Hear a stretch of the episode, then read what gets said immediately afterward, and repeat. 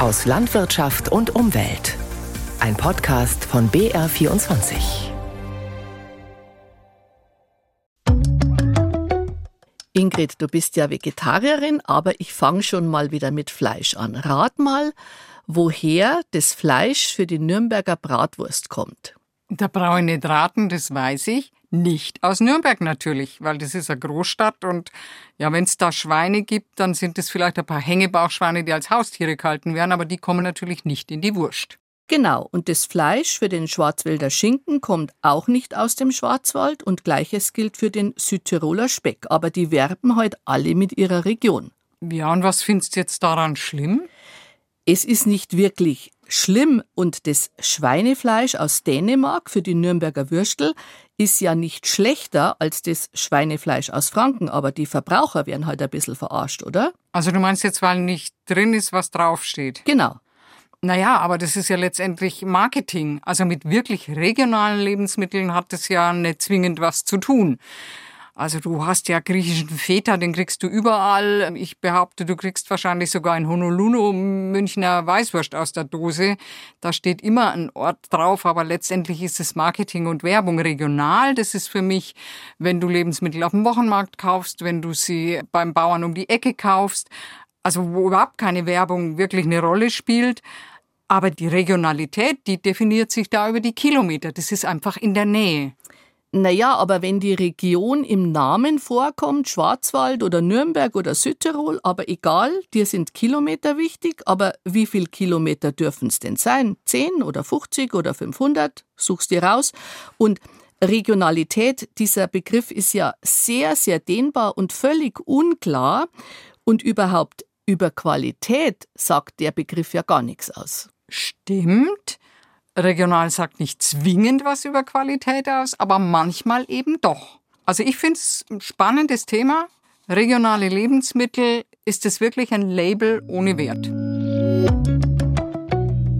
Darüber reden wir heute in unserem Podcast Ernte gut, alles gut, in dem wir über Themen aus Landwirtschaft und Umwelt reden, die gerade für Gesprächsstoff sorgen.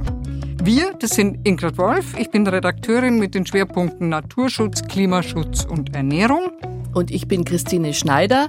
Ich bin seit vielen Jahren Redakteurin der Fernsehsendung Unser Land, dem Landwirtschaftsmagazin des BR. Also jetzt haben wir mit den Nürnberger Bratwürstel angefangen, dann bleiben wir halt gleich mal in der Region. Das Knoblauchsland kennst du sicher auch. Mhm. ist eine der größten Gemüseanbauregionen in Deutschland, so in diesem Städtedreieck Nürnberg, Fürth, Erlangen.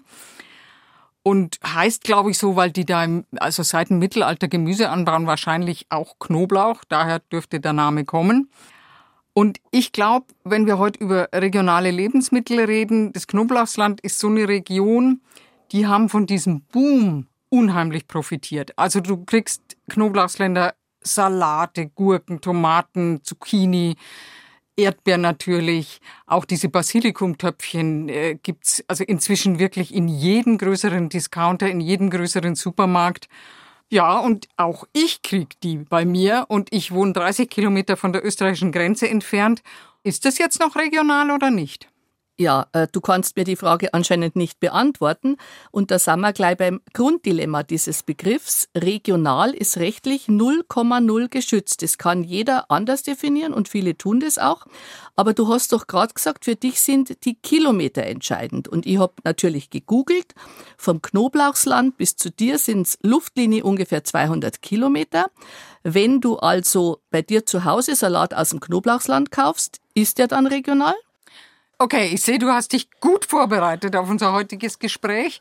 Aber ich bleibe bei meiner Meinung, es ist trotzdem regionaler, als wenn ich das jetzt hätte mit einem Salat aus Süditalien. Da kann ich mir doch wenigstens sicher sein, wenn es jetzt nur aus Nürnberg und Umgebung stammt, dann ist es nicht, ich weiß nicht, Süditalien muss ich jetzt auch schätzen, 1500 Kilometer durch halb Europa gekarrt worden und hat dadurch entsprechend viele Treibhausgase emittiert.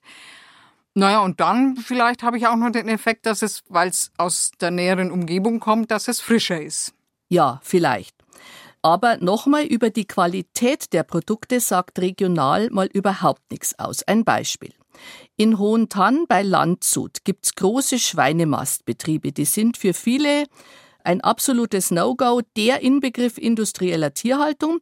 Und in Landshut gibt's einen großen Schlachthof. Wenn ich also in Landshut in eine Metzgerei gehe und dort Schweinefleisch kaufe. Also mehr Regionalität geht nicht. Ich weiß aber nicht, wie wurden die Tiere gehalten, auf Spaltenböden wurden denen die Schwänze kopiert, wie wurden die gefüttert und, und, und. Ja, ich sehe schon, beim Fleisch ist das echt alles kompliziert. Da ist es wirklich von Vorteil, dass ich beim Gemüse nicht auch noch auf die Haltungsform schauen muss. Ja, aber da gibt's Umweltstandards und auch da sagt regional nichts aus. Wirklich? Also, wenn ich weiß, dass es aus dem Knoblauchsland kommt, bleiben wir jetzt einfach mal bei dem Beispiel, dann weiß ich doch zumindest, dass da nicht wie in Spanien die letzten Grundwasservorräte angezapft worden sind. Da werden keine Flüchtlinge wie Sklaven gehalten. Und wie ich immer höre, in dieser Treibhauskultur im Nürnberger Land, da kriegt man das alles mit Nützlingen hin, die setzen auch weniger Pestizide ein. Ja, aber diese Gewächshäuser im Knoblauchsland, die stehen ja mittlerweile auch in der Kritik. Ich weiß nicht, warst du da schon mal? Das ist die Gegend rund um den Nürnberger Flughafen. Ein Glasdach neben dem anderen. Von oben, glaube ich, sieht es aus wie ein Industriegebiet. Und von Landschaft ist da nicht mehr viel zu sehen. Und da gibt's ja auch schon, glaube ich, Bürgerinitiativen. Also die Leute, die da wohnen, die finden das nicht so prickelnd. Und wenn du jetzt im Winter regionales Gemüse aus dem Knoblauchsland kaufst, dann müssen die Gewächshäuser natürlich beheizt werden. Und da weißt du als Kunde nicht wie, also mit Hackschnitzeln oder mit Erdwärme oder doch mit Erdgas oder sogar mit Erdöl. Okay, das ist die klassische Frage bei der Tomate. Nehme ich die aus Spanien, die hat die Kilometer am Buckel, oder die aus Frankenland, wo ich nicht weiß, äh, wie viel CO2 hat die Heizung gekostet. Und das ist natürlich bei diesem ganzen Thema, bei der Frage nach der Klimabilanz, die entscheidende Frage. Ein Klassiker ist ja auch, welcher Apfel ist eigentlich besser? Der aus Neuseeland, der vom anderen Ende der Welt kommt, oder der vom Bodensee, der zwar regional ist, aber monatelang in so einem Kühlhaus begast und gekühlt hat werden müssen? Kann ich dir sagen, ab Juni bis zur neuen Ernte im September sind Äpfel aus Neuseeland klimafreundlicher als die Äpfel aus Deutschland.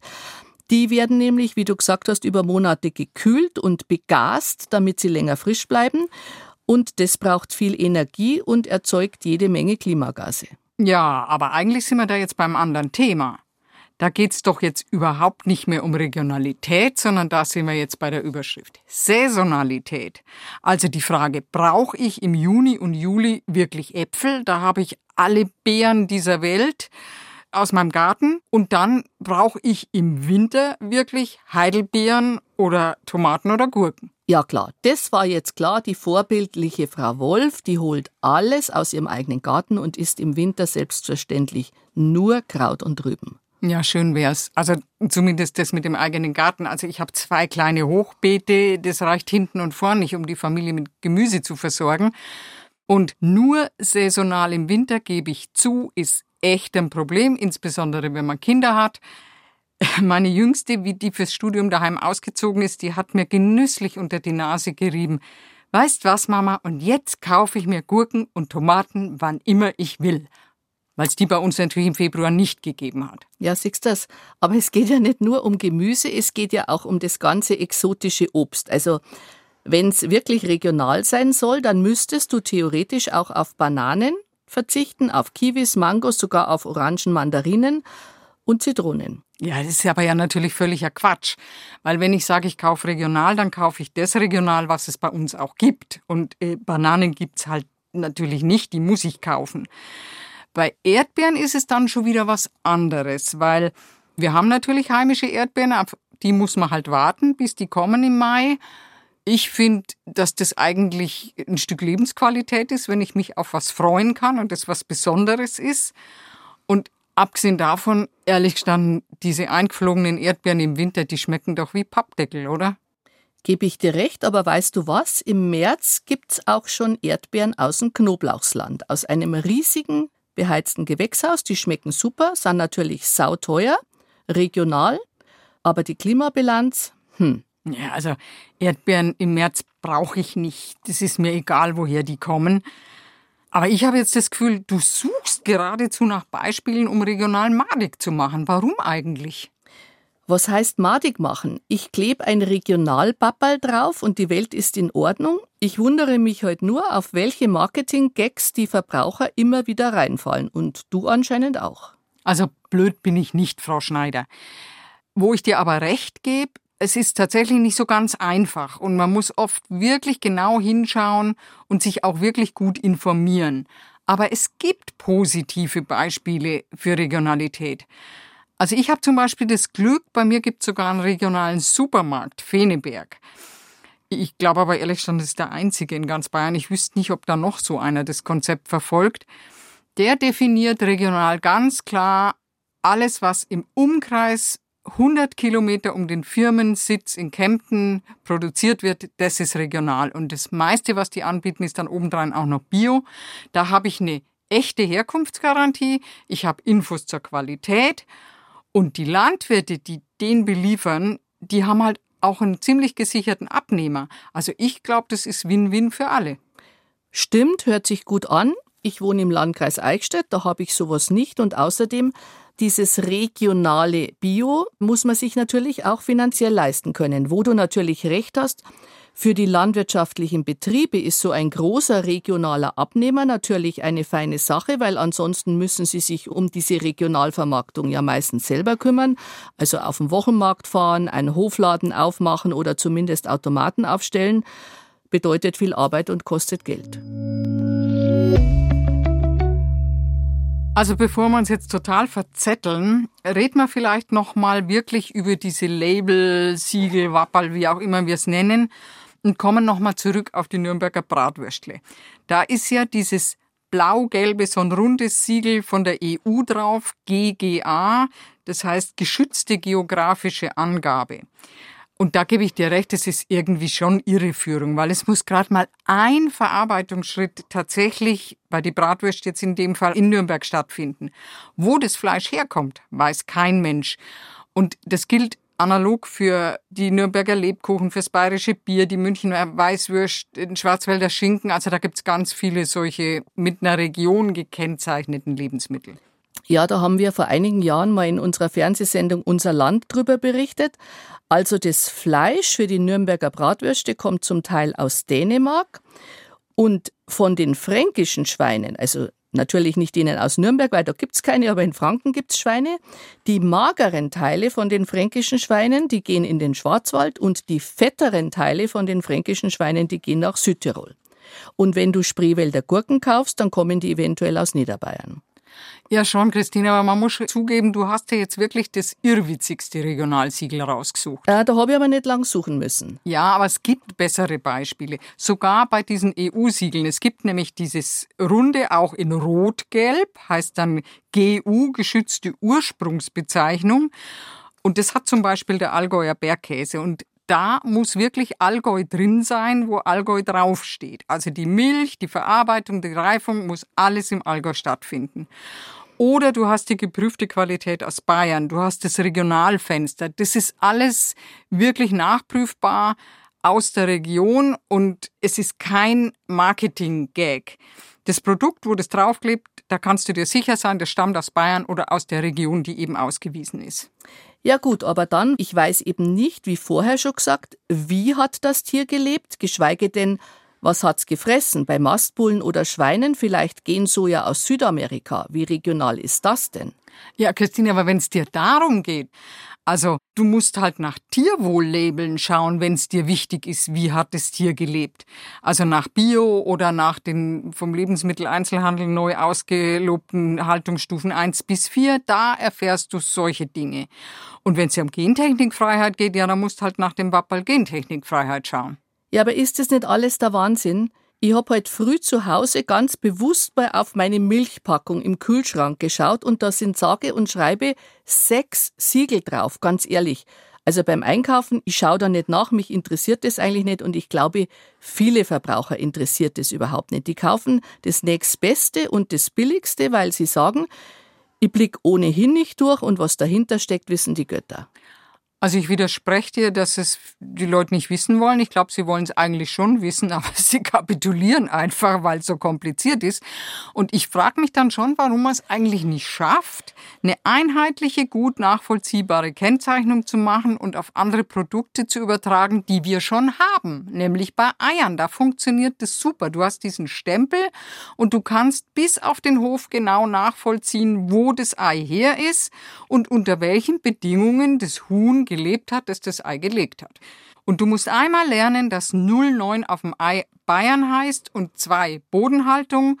Und dann hast du mit diesem Stempel ganz viel Info über das Produkt auf kleinstem Raum. Ja, aber das ist dann einfach nur eine nüchterne Info. Ich glaube, dass den Kunden mit Bildern von glücklichen äh, Hühnern oder Kühen oder einer Alpenlandschaft oder zumindest mit weiß-blauen Rauten einfach vorgegaukelt werden soll, dass sie da ein besonderes Produkt kaufen oder ein viel besseres Produkt als die anderen. Und ein Regionalsiegel, das ist dann sozusagen der amtliche Stempel für die Idylle auf der Verpackung. Also für mich ist es äh, ich weiß gar nicht, wie ich das nennen soll, regional, dieses Regionalgesumse. Regionalgesumse. Also, ich glaube, du vermischst da einfach zwei Dinge. Es geht doch einmal um Information und alles andere ist Werbung oder Marketing oder wie immer man es nennt. Also Bergbauernmilch zum Beispiel, da gebe ich dir recht. Das ist wohl Gesumse, weil da wird ein Gefühl, eine Emotion verkauft. Aber wenn ich bei meinem Nachbarbauern festkochende Kartoffeln kaufe, dann ist das was völlig anderes und völlig gesumsefrei, um in deinem Vokabular zu bleiben. Und ich als Optimistin, ich unterstelle dem Konsumenten halt, dass er einfach eine gute Absicht hat, dass er regional kauft, weil er CO2 einsparen will, was logischerweise auf langen Transportwegen entsteht und vielleicht auch, weil er die regionale Landwirtschaft unterstützen will und damit einfach dazu beitragen will, dass nicht noch mehr Bauernhöfe bei uns zusperren. Und wenn du all das im Hinterkopf dabei hast, dann ist eben nicht der Preis das alleinige Kriterium. Also ich glaube, du bist echt eine hoffnungslose Idealistin. Du glaubst immer ans Gute im Menschen. Du kennst doch unser Land. Ja, klar kenne ich unsere eigene Sendung, aber die meinst wahrscheinlich nicht. Nein, ich meine das Netzwerk Unser Land. Das ist eine Vermarktungsgemeinschaft von über 300 äh, Betrieben. Also das sind Landwirte, Bäcker, Metzger, Müller, Imker und so weiter.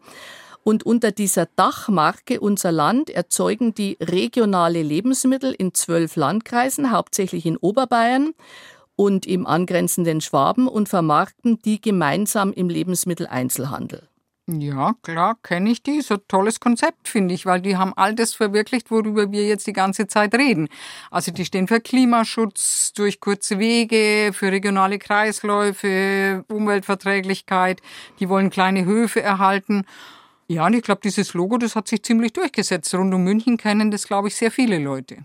Genau, aber denen geht es jetzt richtig schlecht. Die klagen über massive Umsatzeinbrüche, weil die Leute die Sachen einfach viel weniger einkaufen seit dem Ukraine-Krieg, seit die Lebensmittelpreise gestiegen sind.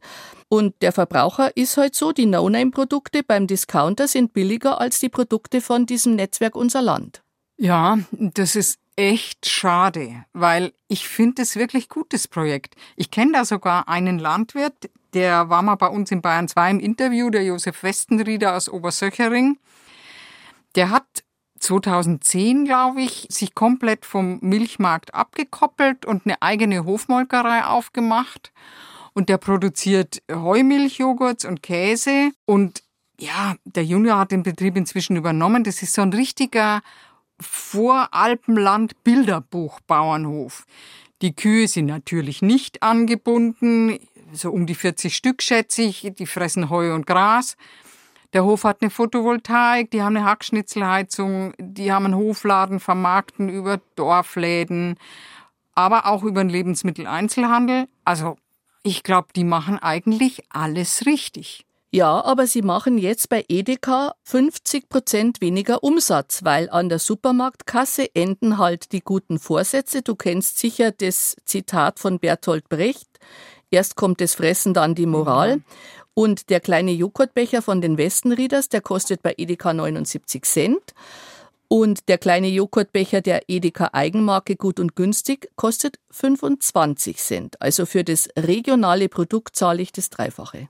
Ja, aber bei gut und günstig, da sind eben die Umweltkosten nicht mit eingepreist.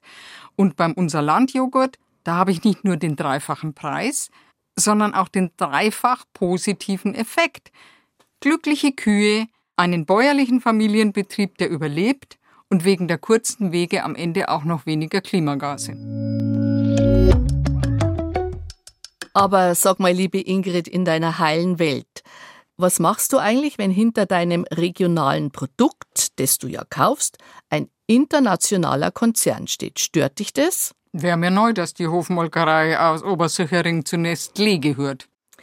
Äh, die nicht. Aber ein Beispiel. Du erinnerst dich, als im Jahr 2000 die Molkerei Wein Stefan, die vorher dem Freistaat Bayern gehört hat und heute noch immer weißblaue Verpackungen hat, verkauft wurde, nämlich an Müllermilch. Viele sind quer an der Decke gehängt, geht ja gar nicht. Dieser unmögliche Theo Müller, der, glaube ich, äh, seine Steuern in der Schweiz zahlt und dem geht's ja nur ums Geld und so weiter.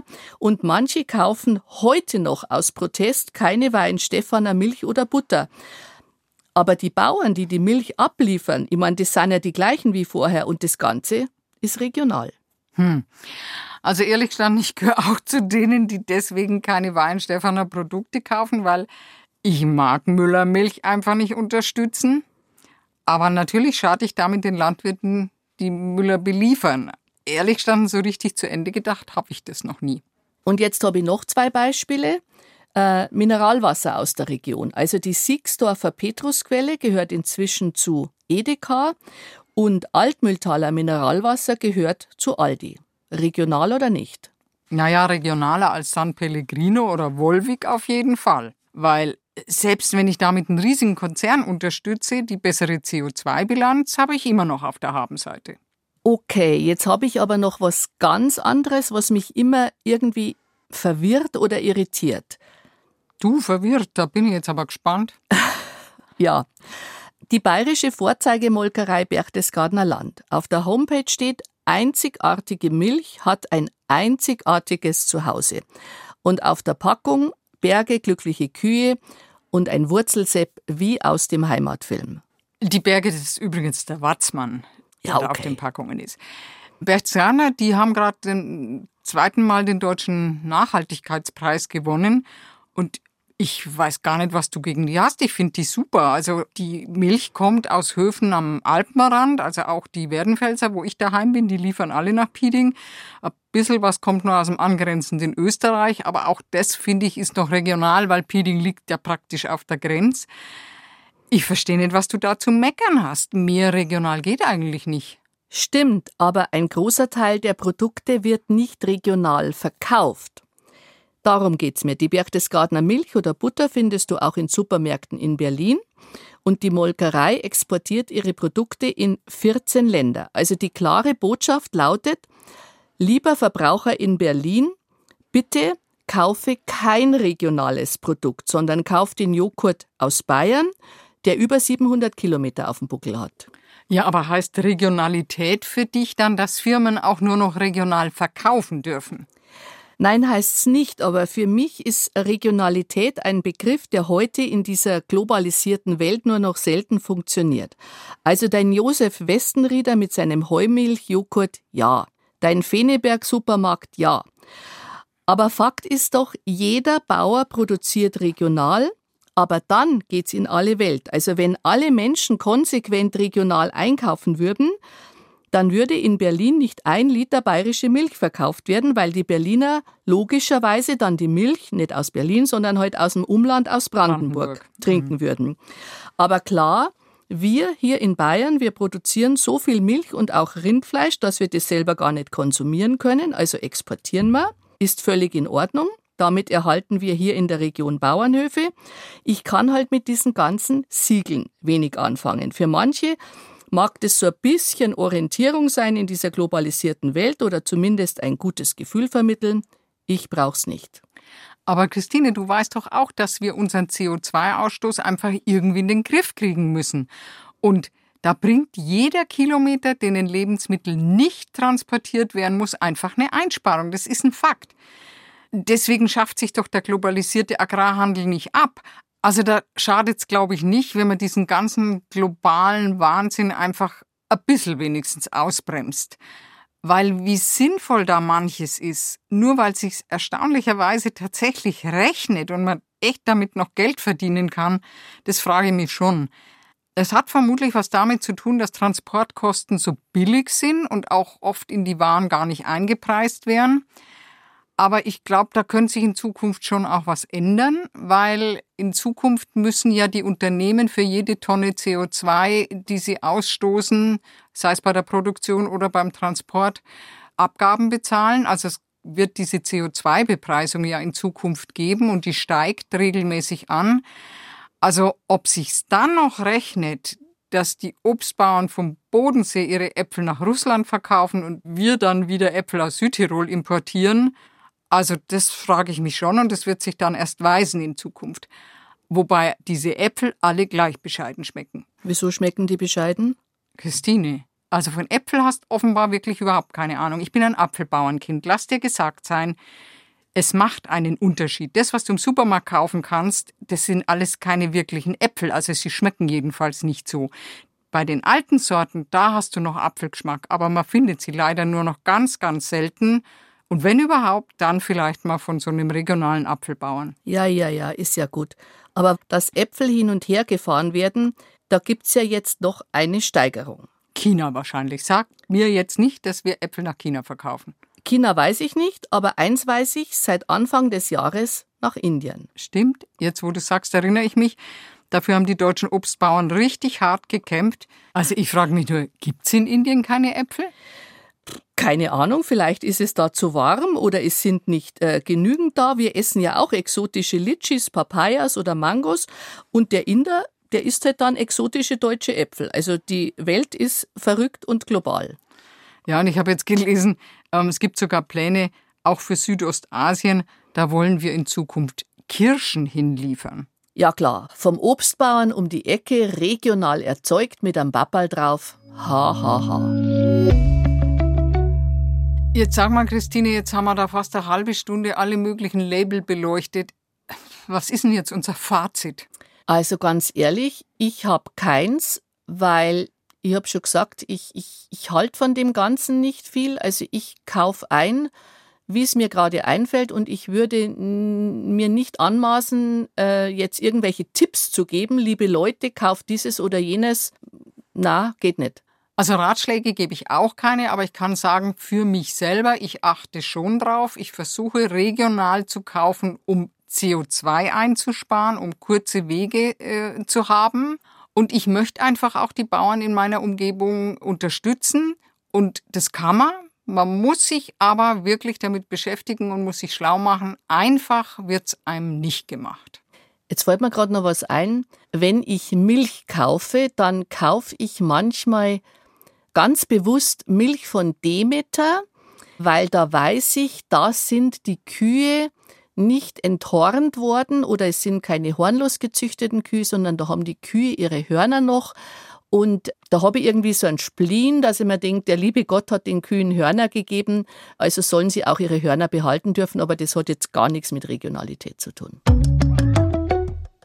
Zum Schluss noch was ganz anderes. Erinnerst du dich vor gefühlten Ewigkeiten, da war die Welt noch überschaubar, da gab es in meiner Erinnerung nur ein Siegel, nämlich Essen aus deutschen Landen von der CMA, der Zentralen Marketinggesellschaft für Agrarprodukte, mit Werbespots im Fernsehen, Plakaten und so weiter. Erinnerst du dich? Puh, das ist ewig her, Christine. Aus deutschen Landen frisch auf den Tisch. Ja, ich erinnere mich. Aber das war kein Wapperl, weil damals war ja praktisch kein Lebensmittel verpackt. Es war einfach irgendwelche Werbung. Aber es ist echt lang her. Das wurde ja dann 2009 abgeschafft, weil diese Werbekampagnen dieser CMA, das mussten ja die Bauern finanzieren mit Zwangsgeldern eigentlich und zwar mit sage und schreibe 90 Millionen Euro im Jahr. Da haben dann ein paar Bauern dagegen geklagt und es war das Aus für die CMA. Aber warum erzählst du mir das jetzt? Weil es nach wie vor ein Deutschlandsiegel gibt, habe ich jetzt heute früh auf einer Milchpackung von Aldi entdeckt, vorher noch nie gesehen, ein schwarz-rot-goldenes Herz mit der Schrift Qualität aus Deutschland. Und jetzt kommt aber nochmal ein neues Siegel wieder auf den Markt, Gutes aus deutscher Landwirtschaft. Auch in Schwarz-Rot-Gold, aber nicht in Herzalform, sondern rund mit einem Traktor unter der Federführung von Aldi, Lidl und Co. Juhu, das 551. Wabberl. Ich bin mir sicher, darauf hat die ganze Republik gewartet. Und wer bezahlt das jetzt? So wie bei jedem Siegel halt, entweder hintenrum wieder die Bauern oder wir Verbraucher. Also diejenigen, die es draufpappen, garantiert nicht. Haben wir es für heute, Frau Wolf? Jawohl, für heute haben wir's, Frau Schneider. Oder hast du noch eine Frage? Nein, mir fällt nichts mehr ein. Aber wenn ihr noch Fragen oder Anregungen habt, dann schreibt uns eine Mail an unserland.br.de oder schickt uns eine Nachricht auf unseren Facebook-Kanal Unser Land. Alle Folgen von Erntegut Alles Gut findet ihr in der ARD Audiothek und am besten ihr sucht einfach unter dem Stichwort Ernte.